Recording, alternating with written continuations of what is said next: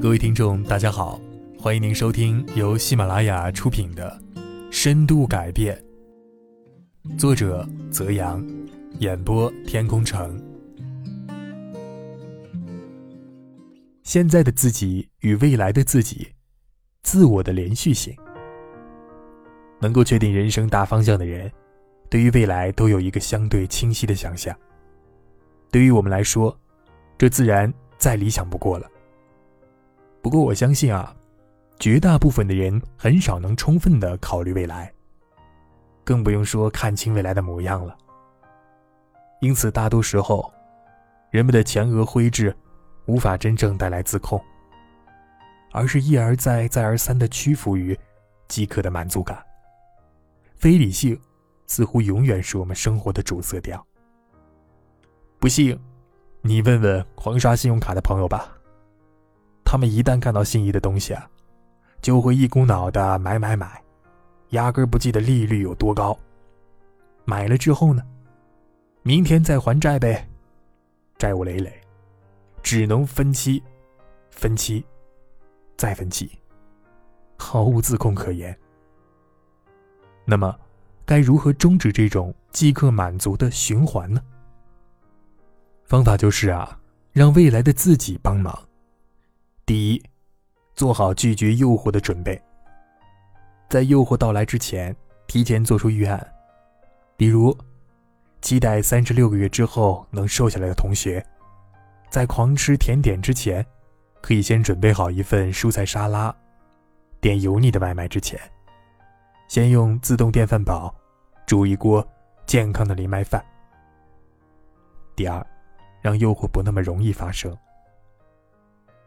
朋友小爱啊，一直想存钱，他希望到二零一七年时，自己可以攒钱参加某旅行社的美国大学旅学之游。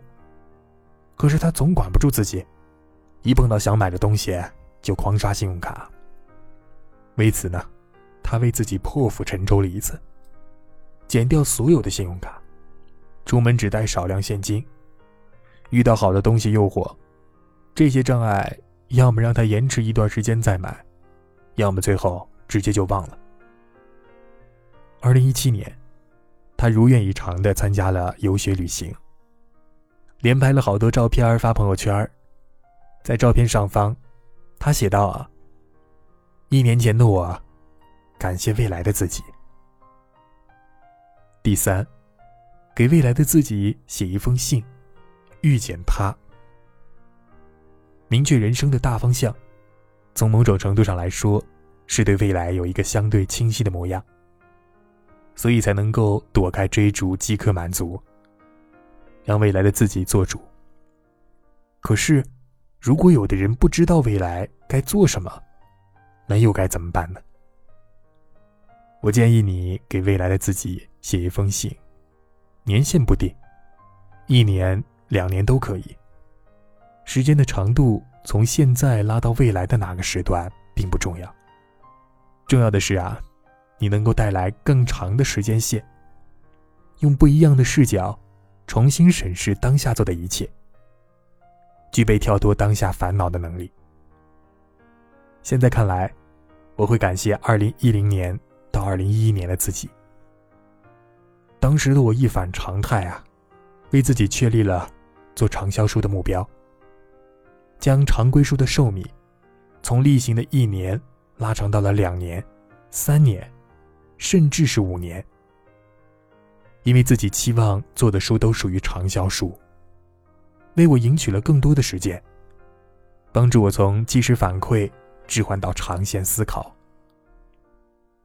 在思考的过程中，我渐渐看到了自己的尽头。开始思考，人这一辈子啊，为什么活着呢？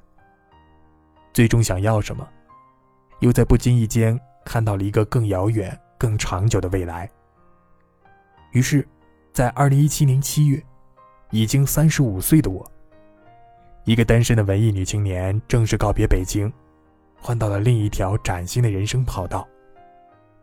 我敢是相信未来，我相信，所以我敢。愿你也能早早的遇见未来的自己。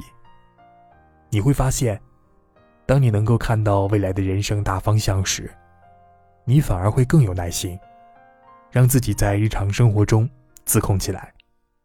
哪怕今天没有做好，你也并不会像之前那样慌张自责。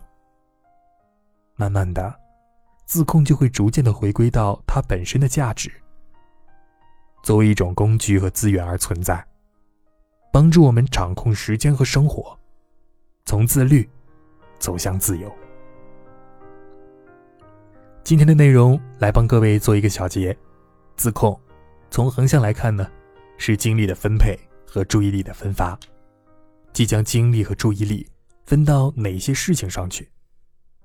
从纵向来看呢，自控需要衡量时间的长短，长期目标、短期目标，然后再在每一天当中横向分配精力和注意力。我们今天一共提到的六种方案啊，分别是：做与时间成正比的事儿；第二，选择以多久的时间段来衡量事情的价值；第三，坚持一件事儿做五年；第四。做好拒绝诱惑的准备。第五，杜绝诱惑发生的条件。第六，给未来的自己写一封信。马上来下发我们今天的 mini 自控，准备好了吗，各位？回想一下，有没有坚持一年以上的习惯呢？如果有，这个习惯是什么？如果没有，未来对于习惯的培养有哪些想法呢？各位听众。欢迎在这条音频下方评论区写出你的体验和心得，记着，评论下才是你的。在下期节目当中，我们将和大家来聊一聊，人生不是追求完美，而是选择最优。下期见，亲爱的听众朋友们，本集已播讲完毕，感谢您的收听。